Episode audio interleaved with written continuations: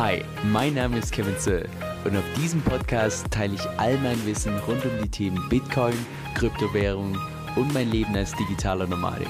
Viel Spaß dabei! Hey Leute, Kevin hier. MakerDAO ist ja das Protokoll, wo sich ursprünglich die Entwickler der DeFi-Chain diese ganzen Boards abgeschaut haben. Und genau aus dem Grund dachte ich mir, hm, es wäre doch mal interessant zu wissen, wie gut wir als Copycat denn tatsächlich waren. Natürlich auch aus einer Perspektive von dem Investor. Das heißt, was im heutigen Video folgt, ist ein direkter Vergleich zwischen den Boards von MakerDAO und den Boards der DeFi-Chain. Und zwar bezüglich den Kosten, der Flexibilität, der Sicherheit und der User Experience. Lass uns auch mal direkt bei den Kosten starten. Und zwar ist es bei der DeFi-Chain so, dass die Erstellung von einem Board derzeit ein DFI kostet. Das heißt, umgerechnet zum heutigen Preis ungefähr ein Dollar. Und dann die variablen Kosten, also die Zinsen, die du im Safe-Lauf zahlst, in dem Moment, wo du einen Kredit aufnimmst. Das sind die höchsten Zinsen bei 5%, bei einer Überversicherungsgrenze von 150% und die geringsten Zinsen sind bei 0,5%, bei einer Überversicherungsgrenze von 1000%. Jetzt bei der Kreditaufnahme, da fallen nur die ganz normalen Transaktionsgebühren an von 0,00001 DFI, das heißt vernachlässigbar klein. Das heißt, in Summe können wir bei der DeFi-Chain sagen, was die Kosten angeht, Fixkosten an sich relativ gering. Jetzt die variablen Kosten, da werden wir gleich noch sehen, dass die im Vergleich aber relativ hoch sind. Jetzt bei MakerDAO gibt es ja verschiedene Arten von Worts und ich habe jetzt einfach mal beispielhaft die Art von Wort verglichen, die ich auch selbst verwende. Und zwar ist das ein Wort, wo du einzig und allein Bitcoin als Kollateral hinterlegen kannst. Und zwar war es bei mir damals so, dass ich allein für die Erstellung des Worts ich meine, inklusive der Gas Fees von Ethereum so um die 30 Dollar gezahlt habe. Das heißt schon relativ viel. Und dann natürlich, wenn du einen Kredit aufnimmst, dann wiederum Zinsen fällig. Das sind die höchsten Zinsen derzeit bei 4%, bei der Überversicherungsgrenze von 130%. Und die geringsten Zinsen sind derzeit bei 0,75%, bei der Überversicherungsgrenze von 175%. Und diese 175 Prozent sind deshalb interessant, wenn wir im Prinzip die genau gleiche Wortart auch bei der DeFi-Chain haben. Nur wenn wir das mal vergleichen, bei MakerDAO zahlst du dafür 0,75 Prozent an Zinsen und bei der DeFi-Chain zahlst du dafür 3% an Zinsen. Das heißt, die vierfachen Zinsen, die du bei der DeFi-Chain entsprechend zahlst. Danach natürlich für Kreditaufnahme und so weiter. Jedes Mal, wenn du irgendwas machst bei MakerDAO, fallen natürlich dann die Gas Fees von Ethereum an. Da habe ich persönlich 0,0088 ETH gezahlt, was so ungefähr derzeit 12 Dollar entspricht. Das heißt, wenn man das mal zusammenfassen, MakerDAO hat relativ hohe Fixkosten, aber dafür sind dann die variablen Kosten relativ gering. Aber ich würde auch mal sagen, dass dafür schon so ein, so ein Stück weit einfach eine Lösung in Sicht ist, sofern jetzt tatsächlich diese Merge bei Ethereum kommt und dann noch die folgenden Updates und so weiter, wenn da tatsächlich hoffentlich irgendwann mal die Gas Fees einfach deutlich gesunken sind. Wir können also als Fazit feststellen, dass in dem Moment, wo es um die Fixkosten geht, also um die ganze Erstellung und so weiter, da bist du bei DFI um Vielfaches günstiger dran. Aber wenn es um die variablen Kosten geht, das heißt die Zinsen und so weiter, da bist du bei MakerDAO um, ich sag mal, das zwei bis vierfache günstiger dran. Das heißt es wiederum für die Praxis, für geringe Summen, die du in ein Wort reinpacken willst, über einen kurzen Zeitraum, bist du wahrscheinlich bei DFI günstiger dran. Und für größere Summen über einen längeren Zeitraum da definitiv bei MakerDAO. Jetzt bei mir persönlich ist es beispielsweise schon so, ich habe das mal nachgerechnet, dass selbst nach ein paar Wochen schon ähm, ja trotz der hohen Fixkosten ich bei MakerDAO mittlerweile schon längst im Plus bin, weil ich mittlerweile an Zinsen schon vielfaches von dem gezahlt hätte bei der DeFi-Chain. Jetzt bezüglich der Flexibilität bin ich der Meinung, dass man da bei DeFi wahrscheinlich, ja, dass da vier Sachen erwähnenswert sind. Und zwar erstens, weil eben diese ganzen Transaktionskosten bei DeFi so unglaublich günstig sind, macht das auch einfach eine Nutzung von einem Wort unglaublich günstig. Also, dass du beispielsweise deinen Kredit wirklich maximal ausreizen kannst. Und zweitens auch, was ich bei der DeFi-Chain cool finde, dass du da als Kollateral wirklich mehrere Kryptowährungen hinterlegen kannst. Also nicht nur DFI, sondern auch Bitcoin, Ethereum, irgendwelche Stablecoins und so weiter. Dafür gibt es natürlich dann die Einschränkung, dass mindestens 50% davon entweder DFI sein muss oder das Stablecoin DUSD. Dann der dritte Punkt, dass du auch beispielsweise unglaublich kleine Kredite aufnehmen kannst, wie jetzt beispielsweise 10 Cent oder ähnliches. Und der vierte Punkt, und das ist mehr das, ich sag mal, Kontra, dass ja einige Sachen bei der DeFi-Chain schon die Wortnutzung ziemlich einschränken können. Und zwar zum einen die Instabilität vom Stablecoin DUSD, aber auch gerade diese dynamischen Wortzinsen und auch diese dynamische DEX-Fee und so weiter, ja, die einem so teilweise einfach einen Strich durch die eigene Strategie machen können. Muss man einfach so sagen. Jetzt bei MakerDAO ist es so, dass ja einfach durch die hohen Gas-Fees von Ethereum so eine Nutzung von einem Bot wahrscheinlich erst dann wirklich rentabel ist, wenn es wirklich um größere Summen geht. Aber jetzt bei kleineren Summen da irgendwie ja, einen Bot zu betreiben, ist wahrscheinlich einfach von den Gebühren her absoluter Selbstmord. Gleichzeitig ist es allerdings auch so bei MakerDAO, dass du da als Kollateral immer nur eine einzige Kryptowährung hinterlegen kannst. Das heißt, du kannst beispielsweise einen Wort erstellen, wo du als Kollateral Ethereum hinterlegst oder ein Wort stellen, wo du als Kollateral Bitcoin hinterlegst oder ähnliches. Jetzt allerdings nicht gemischt mit Ethereum und Bitcoin, sondern nur das Ganze getrennt. Aber dafür hast du auch keine weiteren Einschränkungen im Sinne von, dass ich 50 Prozent davon muss jetzt mindestens eine bestimmte Kryptowährung oder ähnliches sein. Sowas gibt's einfach nicht, sondern du hast wirklich nur, ich sag mal, relativ einfach gestrickte Worts. Dafür gibt's allerdings gewisse Mindestgrenzen. Das heißt, wenn du jetzt beispielsweise einen Kredit aufnehmen möchtest und du hast einen ein Wort, wo du Bitcoin als Kollateral hinterlegst, dann musst du mindestens 7500 Dollar tatsächlich als Kredit aufnehmen, um so ein Wort tatsächlich nutzen zu können. Das heißt, wenn du jetzt beispielsweise als Gesamtkapital nur sich 10.000 oder weniger zur Verfügung hast, dann wirst du wahrscheinlich die Worts bei MakerDAO gar nicht nutzen können. Aber da, dafür gibt es noch zwei verschiedene Tools, die ich persönlich ziemlich cool finde bei MakerDAO. Und zwar zum einen Stop Loss, dass du beispielsweise einstellen kannst, hey, wenn Bitcoin auf einen gewissen Preis fällt, dann tu bitte meinen, ja, meinen gesamten Kredit auflösen, den Hebel zurückzahlen und so weiter, damit ich nicht liquidiert werde. Das kannst du komplett automatisieren.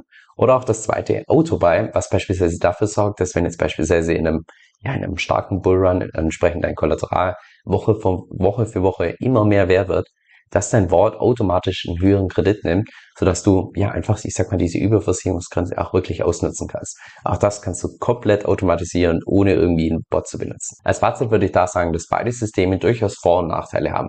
Und dann kommt es wahrscheinlich darauf an, welche Strategie du hast, wie viel Kapital du anlegen möchtest und was, wie allgemein diese Marktphase ist, was da jetzt tatsächlich mehr Sinn macht.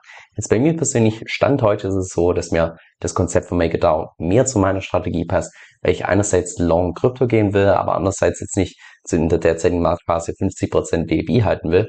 Von daher passt bei mir aktuell mit Make It Down ein bisschen besser. Jetzt zum Thema Sicherheit. Grundsätzlich kannst du ja, wenn du beispielsweise DFI über die Light Wallet verwendest, hast du da deinen eigenen Private Key. Das passt also von meiner Seite aus. Und zweitens beruht ja die DeFi-Chain auch auf Non-Turing Complete, was im Allgemeinen als etwas sicherer gilt als beispielsweise Turing Complete, auf das natürlich MakerDAO beruht, weil MakerDAO ja wie gesagt äh, eine DAO auf Ethereum ist. Also das von, passt von meiner Seite ebenfalls. Zusätzlich ist es allerdings so, dass die DeFi-Chain bzw. die ganzen Worts der DeFi-Chain noch nicht mal ein Jahr alt sind. Das heißt, so von wirklich bewährt kann man da eigentlich noch gar nicht wirklich sprechen. Und gleichzeitig ist es natürlich auch so, dass wenn du da die, die Vorgabe hast, mindestens 50 Prozent in DFI zu halten, das natürlich dann als Wortbesitzer auch immer das Projektrisiko mitträgst. Das heißt, wenn jetzt beispielsweise DFI kollabieren sollte, dass dann wahrscheinlich auch mindestens 50 Prozent von deinem Kollateral relativ stark fallen kann. Jetzt bei der Oasis App, also wenn du so willst, der Benutzeroberfläche, die du verwenden musst, um tatsächlich die Boards von MakerDAO nutzen zu können, da kannst du ebenfalls dein Private Key halten. Das passt also. Du könntest auch beispielsweise deinen eigenen, ja, das Ganze auf einen über Ledger machen. Also sicher geht's da wahrscheinlich kaum. Und das ganze Konzept ist natürlich, weil es schon seit 2017 gibt, mittlerweile schon jahrelang bewährt. Was man jetzt beispielsweise bei der DeFi-Chain aufgrund von seinem Alter schon gar nicht sagen kann. Aber dafür hast du eben dieses Smart Contract Risk, von einer Blockchain, von Ethereum, von einer Plattform, die, oder nicht eine Plattform, von einer Blockchain, die tatsächlich auf Non-Turing Complete beruht. Das ist halt immer das Ding. Was ich zusätzlich cool finde bei MakerDAO ist wirklich, dass das Projektrisiko von den Wards komplett getrennt ist. Weil du beispielsweise bei diesen Wards nicht als Sicherheit das eigene Token Maker hinterlegen kannst, sondern beispielsweise nur Ether oder nur Bitcoin oder ähnliches. Und das heißt auch wiederum, dass selbst wenn dieses eigene Token Maker komplett kollabieren sollte, sollte das keinerlei Auswirkungen haben auf beispielsweise dein Wort die Smart Contracts mit Bitcoin oder ähnliches. Aber dazu muss man auch sagen, dass bei, Maker Protocol kannst du als Kredit einzig und allein den DAI aufnehmen, den Stablecoin DAI, der im Allgemeinen, ich würde sagen, als relativ sicher und stabil gilt. Gleichzeitig ist es allerdings so, dass DAI gewisse Abhängigkeiten hat zu anderen Protokollen beziehungsweise zu anderen Projekten. Und sollte jetzt tatsächlich irgendwie was Schlimmeres passieren bei diesen ganzen Projekten, wo da Abhängigkeit bestehen, dann ja, könntest auch den Die unter anderem erwischen und damit dann indirekt auch wieder dein Wort. Also ich sag mal, das hält sich so ein bisschen die, die Waage. Also mein persönliches Fazit bezüglich der Sicherheit und ohne dass ich jetzt hier irgendwie den Sicherheitsexperten spielen will, wenn ich mich knapp entscheiden müsste zwischen DeFi-Chain und MakerDAO, würde ich persönlich wahrscheinlich mich sicher fühlen bei MakerDAO, aber im Allgemeinen fühle ich mich bei beiden relativ sicher. Warum MakerDAO? Naja, meiner Meinung nach primär, weil es eben schon jahrelang bewährt ist und die wirklich nichts anderes machen als diese Worts bis zum Ende perf zu perfektionieren. Bei MakerDAO macht er im Prinzip nichts anderes als tatsächlich Wort zu stellen oder ich sag mal größtenteils nichts anderes und tatsächlich ein Stablecoin DAI zu verwalten. Währenddessen die DeFi-Chain natürlich, ich sag mal von der To-Do her, ganz anderes anstreben. Das heißt, da streben wir noch an, dass wir eine geile Dex haben, da wollen wir noch irgendwie Futures in Optionen haben, da wollen wir noch zusätzlich, was ich, die ganzen D-Tokens oder ähnliches haben. Das heißt, kein Wunder, dass die Wallets vielleicht nicht ganz auf dem Niveau sind, wie jetzt beispielsweise bei MakerDAO. Und zum Schluss noch zur User Experience. Also jeder, der mal die Light Wallet, was die ganze normale DeFi-Chain App runtergeladen hat und dort die ganzen Wallets verwendet hat, Ich würde mal sagen, die funktionieren absolut super. Ist vielleicht ganz zu Beginn für die ganzen Anfänger ein bisschen arg technisch mit vielen Zahlen und so weiter und so fort. Also ich glaube, da sind wahrscheinlich ganz zu Beginn relativ viele einfach überfordert, wie das Ganze funktioniert und was sie jetzt als nächstes machen müssen oder ähnliches. Aber ich würde mal sagen, das sind mehr so Kleinigkeiten. Dann vielleicht zwei Dinge, die meiner Meinung nach eher suboptimal sind. Das eine auch eher, ja, wahrscheinlich eher eine Kleinigkeit im Sinne von, wenn du jetzt tatsächlich einen Wort erstellen willst und dann einen Kredit nehmen willst, den Kredit vielleicht noch ins Liquidity Mining gehen willst oder ähnliches, kann das schon relativ zeitintensiv sein bei der DeFi Chain, weil teilweise wartest du wirklich mehrere Minuten, bis mal eine einzige Transaktion durchgeht. Das heißt, es kann auch mal gute, was weiß ich, 20 Minuten dauern, bis du mal kurz eine Änderung in deinem Board gemacht hast. Also kurz eine Änderung.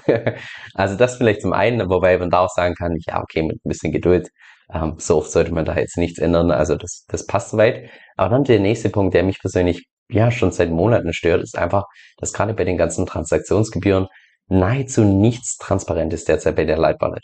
Und das führt eben unter anderem dazu, dass man sich relativ leicht die Finger da verbrennen kann bei gewissen Swaps und so weiter. Und das finde ich persönlich derzeit ein bisschen unschön. Jetzt die User Experience von MakerDAO über die Oasis App, die ist wirklich, die ist einfach next level. Also nicht nur wie smooth das Ganze durchläuft, sondern auch wie transparent das Ganze ist. Bei jedem einzelnen Schritt wird dir bis auf die Nachkommastelle genau angezeigt, wie viel das jetzt kosten wird. Da wird nichts irgendwie verheimlicht oder ähnliches. Und dann vor allem zwei Punkte, die ich persönlich einfach mega praktisch finde. Zum einen eine Worthistorie, was es so meines Wissens nach bei der DeFi-Chain gar nicht gibt, wo du beispielsweise in chronologischer Reihenfolge einfach nachschauen kannst, was dieser Wortbesitzer an welchem Tag gemacht hat.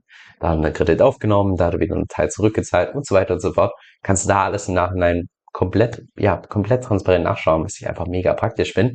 Und zum Zweiten auch, wie, ich sag mal, wie smooth dieser Prozess ist, wenn du tatsächlich einen Mord verwenden möchtest, um deine eigene Position zu hebeln.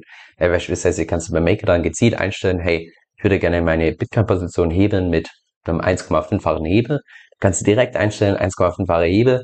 Es wird automatisch so viel an Kredit aufgenommen und wieder getauscht in Bitcoin und wieder eingezahlt in der Wort, dass du ganz genau einen Hebel hast von 1,5. Oder was du zusätzlich machen kannst, dass du sagst, hey, ich hätte gerne einen Liquidationspreis von beispielsweise 10.000 Dollar, sodass der, der Wort automatisch so viel Kredit aufnimmt, im Bitcoin-Tausch wieder einzahlt, dass du genau bei 10.000 Dollar dann entsprechend liquidiert werden würdest. Und sowas gibt's halt derzeit bei der DeFi-Chain gar nicht. Das heißt, jedes Mal, wenn du da irgendwie sowas machen willst, selbst Excel öffnen, das Ganze aus, also ausrechnen und so weiter, wie viel du jetzt tatsächlich Kredit aufnehmen musst und so weiter und so fort. Und bei MakerDAO kannst du das wirklich mit ein paar Klicks einfach komplett transparent einstellen, was einfach nur, ja, wie gesagt, das Next Level ist. Also ja, mein Fazit zur User Experience. Ich will mal sagen, dass die DeFi-Chain derzeit schon auf einem guten Stand ist, aber halt im Vergleich zu MakerDAO, ja, dann merkt man einfach, dass MakerDAO wirklich nichts anderes macht, als diese Wallets bis ins Letzte zu perfektionieren. Das unterstreicht auch meiner Meinung nach so ziemlich gut das Gesamtfazit, weil man merkt schon so ein bisschen, dass die DeFi-Chain zwar gewisse Aspekte kopiert hat, aber halt ja, MakerDAO einfach noch so kleine Extra-Steps hat, die das Ganze einfach nochmal auf das nächste Level bringen. Aber trotzdem, trotzdem würde ich persönlich sagen, aus einer Investorensicht, dass beide Projekte ziemlich starke Vor- und Nachteile haben. Das heißt, es kommt tatsächlich mehr auf dich selbst drauf an, welche Anlagestrategie du hast, welchen Anlagezeitraum und so weiter und so fort, welches sich von diesen Projekten da vielleicht tendenziell mehr lohnen kann. Und hoffentlich konnte ich dir mit dem Video so ein bisschen helfen, welche Wortart vielleicht für dich also welches Projekt da eventuell für dich das bessere ist. So, jetzt noch eine Empfehlung zum Schluss. Und zwar zahle ich mittlerweile, ich würde mal sagen, fast all meine Ausgaben, die ich habe, zahle ich mit meiner Kreditkarte von Crypto.com. Also sämtliche Lebensmittel, Online-Bestellungen und so weiter. Weil jedes Mal, wenn ich mit der Karte entsprechend was zahle, bekomme ich automatisch ein Prozent vom gezahlten Geld wieder in Krypto zurück. Und das tausche ich dann meistens immer in Bitcoin um. Jetzt die Kreditkarte ist meiner Meinung nach, obwohl sich da einiges geändert hat, einfach nach wie vor die Karte mit den besten Konditionen im Markt. Ich meine, die kostet nichts wirklich zero und je nach Modell bekommst du dann auch teilweise Spotify Premium kostenlos mit dazu, Netflix gratis dazu, also cooler geht's einfach nicht. Jetzt, falls du da mehr Infos drüber haben möchtest, dann geh einfach auf meine Webseite kevinsoe.com-1. Das ist K-E-V-I-N S-O-E-L-L.com 1. Dieser Podcast stellt weder eine steuerrechtliche noch eine finanzielle Beratung dar. Das heißt, alle Informationen sind wirklich nur zu Informationszwecken bestimmt.